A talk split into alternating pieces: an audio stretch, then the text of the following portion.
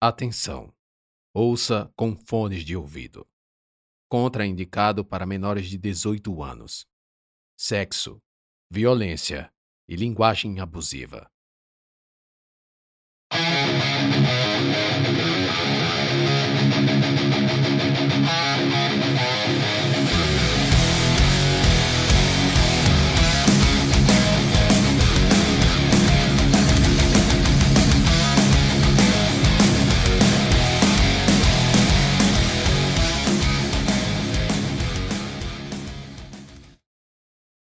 No dia 15 de novembro, no feriado da Proclamação da República, a senhora Margaret encontrou o filho de 16 anos morto na própria cama.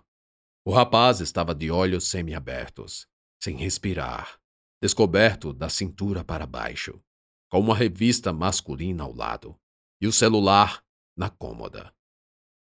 Carlinhos, como ela o chamava, era filho do primeiro casamento o pai morreu quando o menino era pequeno. Ambos, mãe e filho, conviviam com Baldo, padrasto e atual marido de Margarete. Eles moravam num condomínio de luxo da cidade X, do estado X, do Brasil. Baldo, Baldo, Margarete chamou pelo marido. Estava deitada no quarto, parcialmente dopada, clamando ora pelo filho morto, ora pelo marido. Quis se levantar, quando Baldo apareceu na porta. Meu amor, não faça esforço. O homem agiu rápido, impedindo que Margarete se levantasse da cama e com isso arriscasse um tombo. Onde ele está? Não quero que deixem ele sozinho naquela pedra fria. Meu Deus, meu filho. Mag, deite. Eu não quero deitar. Eu não quero nada além de morrer também. Proferiu a última frase com rancor e ódio de si. Em alguma medida, a mãe se culpava e não queria aceitar a tragédia. Um jovem tão novo não podia morrer daquele jeito. Não fale isso. Não podemos fazer nada. Ele não estava doente, Baldo. Não foi isso. Foi outra coisa. Ele não morreu de doença. Margarete misturava as causas e as consequências.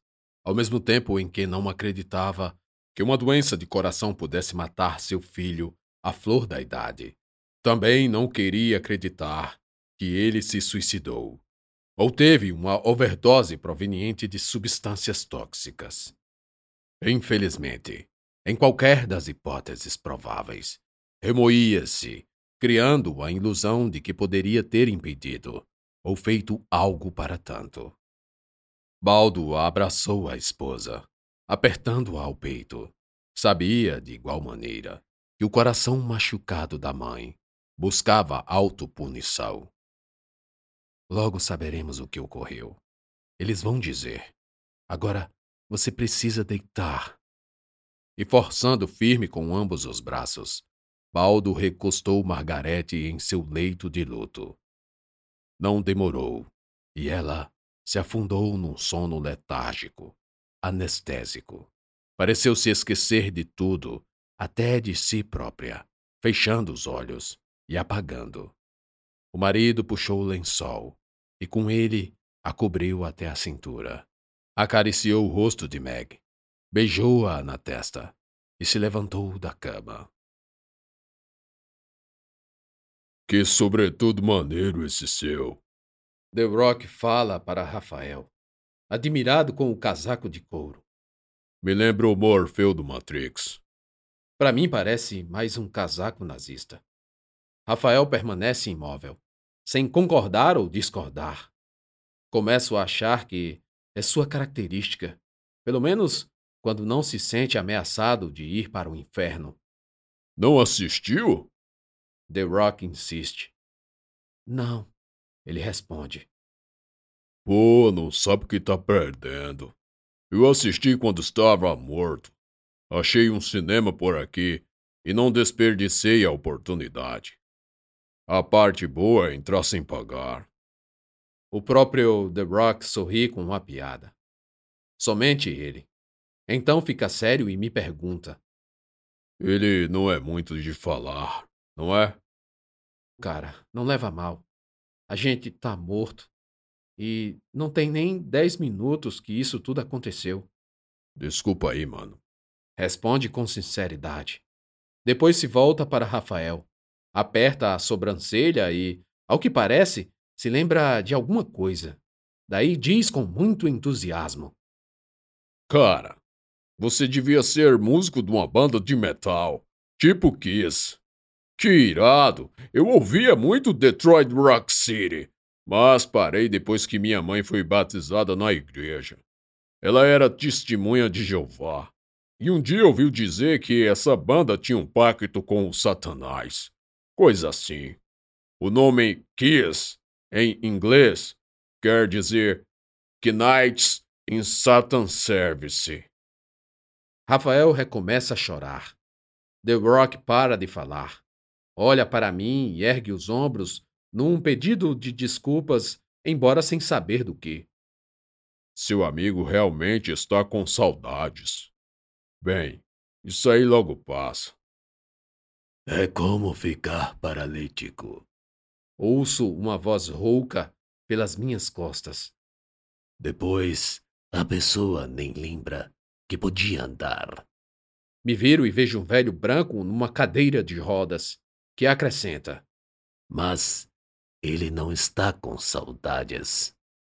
Eu só não quero ir para o inferno. Rafael repete. Seu choro dessa vez é baixo. O velho se aproxima e o olha com atenção. Você fez um pacto, não foi? Indaga com delicadeza na voz. A cadeira fica imóvel quando ele trava as rodas. A pálpebra de seu olho esquerdo é mais baixa que a do direito, e a face é desfigurada por uma espécie de expressão de dor. Ele cruza os braços no regaço. Rafael ainda chora. O velho ergue a mão para o alto e berra. Porque não lutamos contra a carne e o sangue, mas sim contra os principados e potestades, contra o príncipe das trevas, contra as hostes espirituais da maldade. Aleluia, Senhor! O Deus Todo-Poderoso! The Rock dá um outro berro ao meu lado, e eu pulo com um susto. O velho está vestido num pedaço de casaco de lã. Tem na cabeça uma touca, calças luvas furadas nas pontas dos dedos, unhas grandes e amareladas. Um pano cobre as pernas e não consigo ver seus pés. Você! Ele aponta para Rafael. Você fez o pacto. Sim, fez. Rafael responde engulhando, engasgando pelos últimos espasmos. Foi o que imaginei. O velho olha para mim, com a cara contorcida, como se eu fosse o culpado por tudo. Tem a pele engenhada, com rugas em todos os cantos, olhos de vidro opacos e sem luz.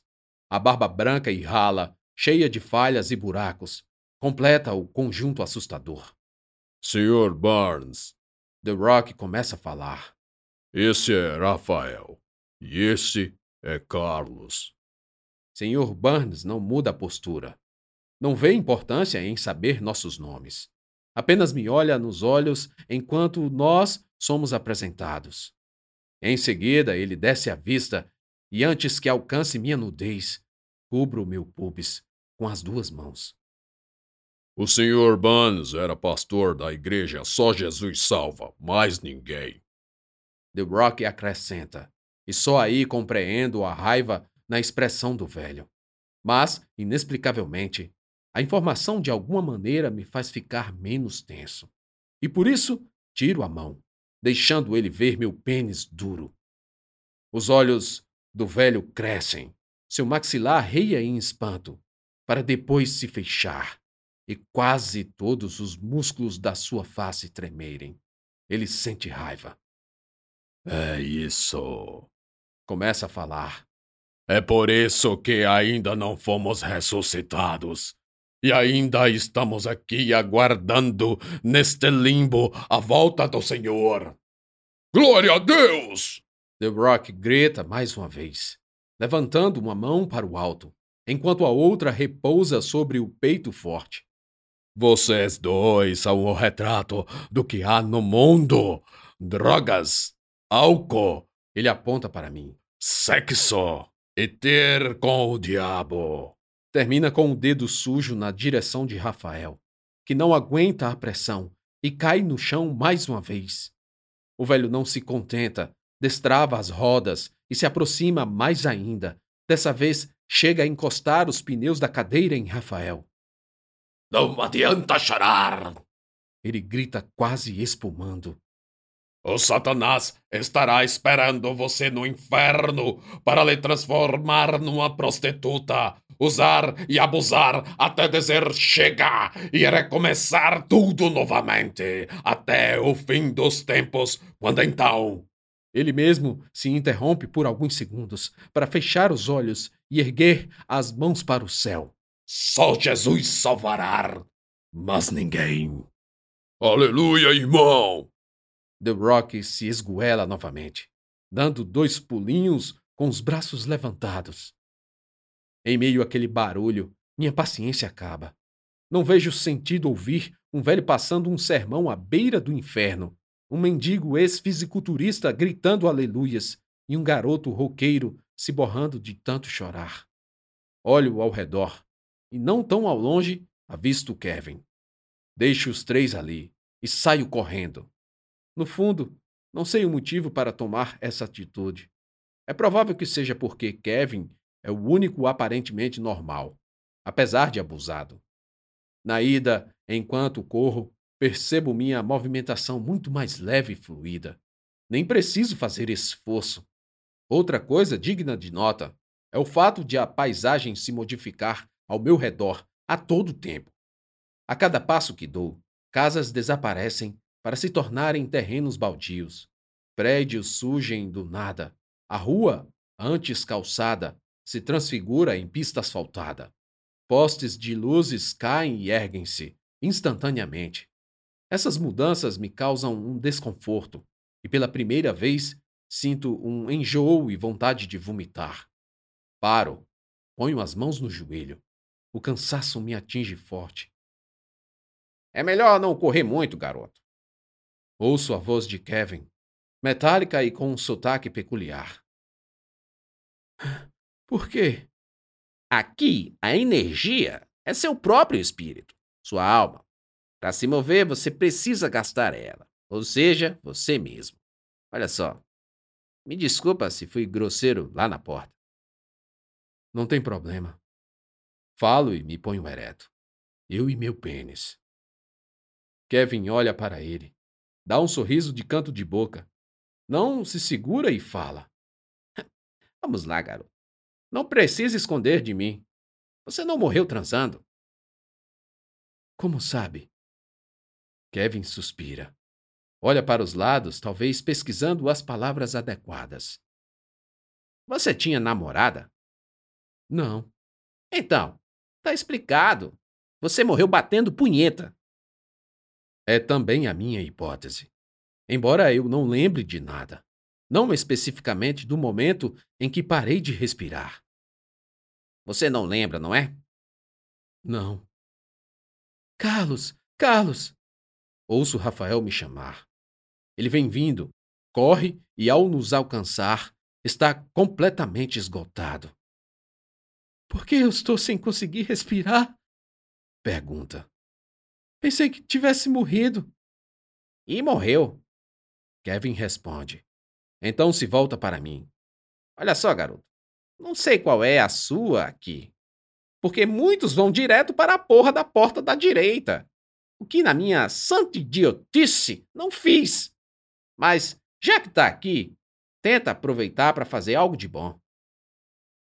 Embora Kevin fale para mim, percebo que Rafael escuta todo o conselho mesmo ofegando. E aí vem à sua cabeça a primeira ideia racional desde que chegamos. Ele pergunta: E como podemos fazer algo bom para salvar uma alma, por exemplo? Eu não sei, na verdade. Sei muito pouco sobre essa porcaria de lugar, apesar de estar aqui há um tempão. Você não conhece outros que sabem? Agora eu quem pergunto. Cara, talvez os imortais saibam. Olho para Rafael, que me retorna o olhar esverdeado. Aliás, só aqui reparo nos seus olhos, já que no escuro da sala preta eu não prestei tanta atenção. Ele também capta a contrariedade. Eu sei. Kevin se adianta. Se são imortais, não deveriam estar aqui. Mas é o nome que dão. Vocês podem encontrar eles na academia. É assim que chamam. Caralho! É a voz de The Rock que invade meu ouvido. Olho e ele está no meu lado. Para continuar falando. Eu sempre quis conhecer os imortais. Aliás, sempre quis ir à academia. Sabe, eu quase ganhei um campeonato de musculação nos anos 80. Hoje as coisas estão bem mais simples, mas naquela época, pô, o negócio era irado. The Rock, por favor, os garotos não têm tanto tempo. Pô, mal minha. Essa é a vantagem de ser indigente. A gente não se preocupa com o tempo no limbo. Grande coisa. Kevin resmunga e após nos ensina parte do caminho. Presta só atenção. Para chegar lá, vocês dois devem ir nessa direção. Não saiam da rota sob hipótese nenhuma. Vão chegar num ponto de ônibus. Peguem a condução 13. Eu posso ir? The Rock se oferece. Fico sem saber o que dizer. Eu sei ir até o ponto do ônibus. Ele complementa, e Kevin decide por mim, dando autorização para The Brock. É bom, assim ele ajuda. Agora vão, vai, mete o pé, garoto. E você, princesinha das trevas? Kevin se vira para Rafael e diz: É melhor evitar ficar ouvindo todo tipo de lorota. Aquele velho lá é maluco. Ele morreu de frio, assim como eu. Estávamos na praça General Osório e naquele dia a temperatura baixou para menos lá vai porrada. O velho era aleijado e se findou congelado, com a Bíblia no colo. Usou o único cobertor para cobrir a droga do livro, achando que as páginas se congelariam e não se abririam mais. Não adiantou. A Bíblia escorregou por entre suas pernas, caiu no chão e ele morreu depois. Quando se morre, só se traz o que tem nas mãos ou colado ao corpo. É por isso que ainda estou nu. E pelo jeito vou ficar assim para sempre. Rafael, ao terminar de ouvir Kevin, enxuga os olhos. E não sei por qual razão, as sombras do rímel e do contorno dos olhos ficam ligeiramente borradas. Não dou atenção a esse detalhe porque na verdade não sei se estavam assim desde sempre. Começo a andar.